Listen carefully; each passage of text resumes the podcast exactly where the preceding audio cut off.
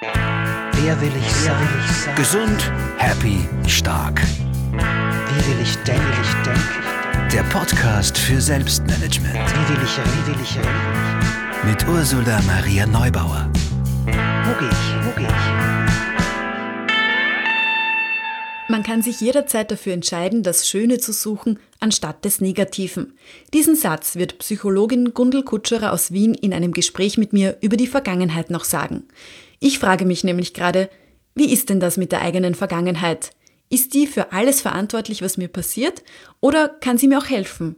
Kann ich etwas daraus schöpfen, wenn ich zurückschaue? Ich bin Ursula Maria Neubauer, Journalistin, Autorin und Schreibcoach und in dieser Podcast-Folge geht es um den Wert der Vergangenheit und auch darum, was das Gedächtnis mit dem Blick auf eine Kaffeetasse zu tun hat. Richtig gehört, wir reden auch über eine Kaffeetasse. Und bei der bleiben wir auch gleich. Ich bin nämlich über eine Studie gestolpert, in der geht es darum, dass man nur durch das reine Anschauen einer Kaffeetasse wacher und konzentrierter werden kann. Laut einem Forscherteam aus Australien und Kanada ist das so, weil unser Gedächtnis weiß, dass Kaffee munter macht. Und wenn ich jetzt also, ich bin Kaffeetrinkerin, auf Kaffeebohnen, eine Tasse oder eine Kaffeemaschine schaue, dann wirkt alleine das schon und lässt mich wacher werden. Okay, ich werde das auf jeden Fall ausprobieren und schauen, ob sich das auf meinen Kaffeekonsum wirklich auswirkt. Was ich an dieser Kaffeetassengeschichte aber natürlich so spannend finde, ist, welche Macht das Gedächtnis und Erinnerungen offensichtlich haben und wie sie sich auf meine Gegenwart auswirken. Und wenn das schon mit Kaffee geht, dann muss der Blick in meine Vergangenheit ja auch eine große Kraft haben. An der Uni Frankfurt gibt es dazu gerade eine spannende Langzeitstudie. Da versucht man herauszufinden, welche Effekte es hat, wenn man die Ereignisse aus seinem Leben in eine Geschichte gießt, sie in seine Biografie einbettet und sich ganz bewusst mit seiner Vergangenheit auseinandersetzt. Erste Erkenntnisse zeigen da, dass es wirklich hilfreich sein kann, sich mit seiner Lebensgeschichte zu befassen und sie als großes Ganzes zu betrachten. Vor allem in Krisen, also wenn es einem nicht so gut geht, weil man sich getrennt hat oder wenn man den Job verloren hat, dann kann das sehr hilfreich sein. Das sagen auch alle Expertinnen und Experten, die sich mit sogenannter Biografiearbeit beschäftigen. Ich kenne das auch aus der Schreibtherapie. Wenn man dort ein belastendes Ereignis in seine Lebensgeschichte setzt, dann wirkt es zum Beispiel gleich einmal kleiner und nicht mehr so wichtig und dadurch auch nicht mehr ganz so tragisch. Und wir können sehen, dass es eben nur unter Anführungsstrichen eine Episode ist und deshalb nicht alles schlecht ist. Zweiter positiver Effekt. Wenn ich auf das gesamte bisherige Leben zurückschaue, dann sehe ich auch, was ich schon alles geschafft habe, welche Herausforderungen ich gemeistert habe und was ich alles meistern kann. Und außerdem bekommt man dadurch, dass man sich mit seiner eigenen Geschichte beschäftigt, auf viele Dinge einen neuen Blick. Man stellt neue Sinneszusammenhänge her, man kann erkennen, was einem wirklich wichtig ist oder was einem wirklich gut tut. Vielleicht entdeckt man auch alte Wunden, die man jetzt aus der zeitlichen Distanz anders betrachten kann. Oder man entdeckt Wünsche, die irgendwo vergraben worden sind. Auf jeden Fall kommt man sich dabei immer ein kleines Stückchen näher. Dass es auch darauf ankommt, mit welcher Haltung ich auf meine Vergangenheit schaue, das erklärt Gundel Kutscherer im Gespräch. Ich habe sie in ihrem Institut in Wien besucht. Sie ist selbst Psychologin, Psychotherapeutin und Soziologin und bildet Coaches nach einer eigenen Methode aus, die sie Resonanzmethode nennt.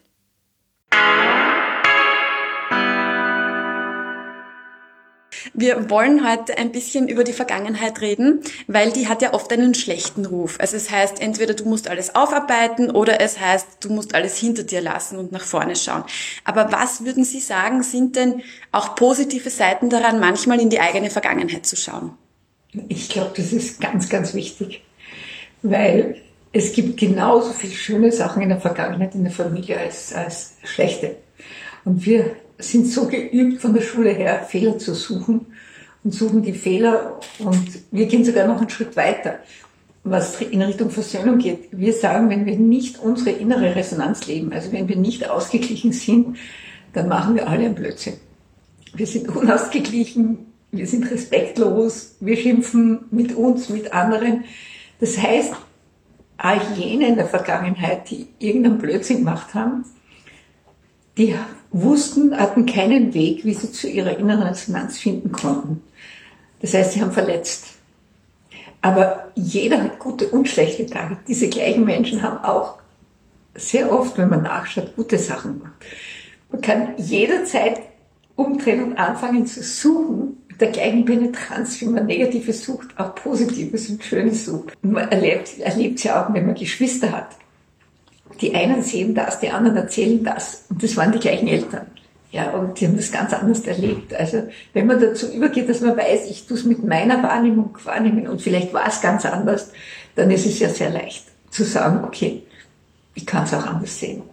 Und dann findet man ganz neu zur Familie zurück. Und das ist dann was Wunderbares. Sie sagen, wir neigen dazu, uns auf die negativen Dinge zu fokussieren. Was kann denn da helfen, dass man sich wieder an die positiveren erinnert? Sehr viel. Ich ist sehr viel, dass man, ich glaube, dass man ganz generell einmal entscheidet, dass man die schönen Sachen sehen will, anstatt nur das Negative. Das ist eine Entscheidung, die man selber trifft. Und das ist eine ganz wichtige Entscheidung, da sagt auch die Wissenschaft, dass zum Beispiel dieses Klagen und das depressive Sein, das ist ja alles das Gleiche ist. Anklagen, andere sind schuld. Und eins davon ist, dass man nur noch das Negative sieht und keine Zukunft mehr sieht. Und das ist, der erste Schritt ist eine persönliche Entscheidung. Dass ich sage, es gibt auch Schönes. Und was würden Sie sagen, wenn ich äh, mich jetzt entscheide, die schönen Dinge da wertzuschätzen in meiner Biografie? Was macht das dann mit mir und meinem Leben? Ich glaube, das kann alles verändern. Und wirklich, es kann eine ganze Familie ändern. Ich gebe es immer wieder auf, auch dass sie zu Weihnachten zum Beispiel nur fragen, wie war deine Kindheit? Was war schön? Wenn man die Eltern fragt, die Großeltern fragt, wenn man andere fragt, wie, wie habt ihr gelebt? Wie habt ihr die erste Freundschaft gehabt? Mit wem habt ihr geredet und so weiter? Und das, dann öffnen sich die Leute ganz anders. Es gibt eine neue Atmosphäre. Und wenn das wirklich weitergeht, dann erübrigt sich sehr vieles, braucht man sehr vieles nicht in Therapie machen, sondern weil das einfach schöner und angenehmer ist. Gibt es auch sowas wie ein zu viel aufarbeiten wollen? Also wenn man das Gefühl hat, man muss ja. jeden Stein umdrehen, der denn da vielleicht irgendwo gelegen hat, irgendwann mal. Also das ganz sicher. Ich glaube auch, dass man sich wirklich durch unsere, ich bin ja Psychotherapeutin, alles, was man sich nur vorstellen kann, und wollte aufhören, weil man verliebt sich richtig ins Negative wenn ich, je mehr ich mich Ursachen finde, warum ich depressiv bin und depressiv bin und depressiv bin, finde ich keinen Weg mehr raus. Und ich bohre mich tiefer und tiefer hinein. Also für mich ist es leichter mit Leuten, die noch nichts vorher gemacht haben, die aus einer Depression rauszuholen, als die, die schon jahrelang Therapie gemacht haben. Viel, viel schwerer. Durch dieses rein vertiefen in die Depression werden genauso wie bei einer Sucht Dopamin ausgeschüttet, das gleiche, was beim Suchtmittel ausgeschüttet wird. Das heißt, es ist wie eine Sucht, ich muss mehr und mehr drüber reden. Und die Intensität, die Intensität, nicht das Angenehme, aber die Intensität ist gleich wie bei jeder anderen Sucht. Es bringt mir was, die anderen hören mir zu, es ist eine Intensität da im Körper und die ist genauso intensiv, wie wenn man glücklich ist. Und deshalb ist zuerst die Entscheidung und dann das Erleben, dass das andere auch intensiv ist, das Glücklichsein. Und da gibt es schon Möglichkeiten, dass man wirklich Leuten auch schneller helfen kann, wenn ein neues Ziel existiert. Und das Ziel ist, dass man miteinander glücklich sein will. Miteinander ist auch noch ein schönes Stichwort. Man sagt auch immer, dass gemeinsame Erinnerungen auch so wichtig sind. Warum denn? Es war ein ganz langer Irrtum, dass man glaubt hat, wenn ich mich finde, muss ich mich nur mit mir beschäftigen. Das ist ein Irrtum. Ich lerne über mich genauso viel, wenn ich mit anderen bin, über das Feedback der anderen und wie ich auf andere reagiere. Finde ich raus, was ich bin. Und mein Bedürfnis ist auch mit anderen zu sein. Also zum Beispiel Hauptärgernisgründe in jeder Beziehung ist, ich komme in der Früh ins Bad, will Zähne putzen, da steht jemand. Und da kann man entscheiden, und das ist auch bewusst von Leuten, die wirklich Beziehung leben wollen und sagen, ist mir jetzt wichtiger, dass ich jetzt Zähne putze oder ist mir wichtiger, dass ich nicht allein im Bad bin? Und dann kann man viele Sachen streichen und sagen, mir ist wichtiger, dass jemand da ist. Und diese gemeinsamen Sachen versuchen wir ja auch zu lehren, dass man sich die, dass man die findet. Und wenn dieses Gefühl da war, dann redet man gern drüber. Dann haben wir eigentlich das, was wir suchen. Und dann dürfen die anderen so sein, wie sie sind. Dann ist das Verhalten nicht mehr lästig. Woran erinnern Sie sich in Ihrer Biografie am liebsten?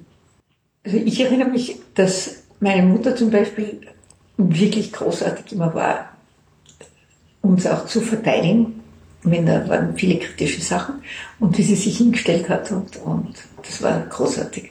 Auch nicht übertrieben. Also wenn, wenn wir mal einen Blödsinn gemacht haben, dann mussten wir uns für einen Blödsinn entschuldigen. Das war mit das Wichtigste.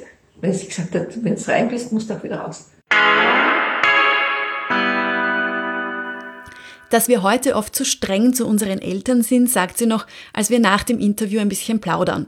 Und dass immer alle ihr Bestes geben, auch wenn das nicht unbedingt das Beste sein muss. Auch ein Satz, der noch nachhalt in mir. Auch im Schreiben kann man sich ganz wunderbar mit der eigenen Biografie beschäftigen, auf verschiedene Arten. In einem Seminar sind wir zum Beispiel einmal unser Leben in so Zehner-Episoden durchgegangen und haben dabei immer für je zehn Jahre die positiven Ereignisse aufgeschrieben, die negativen Ereignisse aufgeschrieben und aufgeschrieben, was wir schon alles geschafft haben. Und da war eine Frau dabei, so um die 50, die hatte wirklich schon einige ordentliche Herausforderungen zu meistern gehabt. Da war von einem psychisch kranken Elternteil bis zu einer Krebsdiagnose wirklich viel dabei. Und es war faszinierend zu beobachten, dass sie zwar natürlich nicht vergessen hat, dass das alles ganz schön hart und anstrengend gewesen war, aber, und da haben ihre Augen wirklich richtig zu leuchten begonnen, sie hat auch gesehen, was sie schon alles geschafft hat, wie viel Kraft da offensichtlich in ihr steckt und dass sie sich deshalb eigentlich überhaupt keine Sorgen über die Zukunft machen muss. Das war wirklich wahnsinnig schön zu beobachten. Also wer willst du sein? Die Person, die ihre Vergangenheit und alles, was sie schon erreicht und geschafft hat, auch wertschätzen kann? Eine Person, die großzügig ist mit den Menschen in ihrem Umfeld, weil sie weiß, dass alle ihr Bestes geben? Eine Person, die das große Ganze sehen kann und die sich durch kleine Krisen nicht umhauen lässt? Vielleicht eine Person, die sich überlegt, heute noch ein paar schöne Erinnerungen aufzuschreiben und dankbar für sie zu sein. Schau auf dich. Mehr Infos zu mir und anderen Podcast-Folgen gibt's übrigens auch unter ursulaneubauer.at.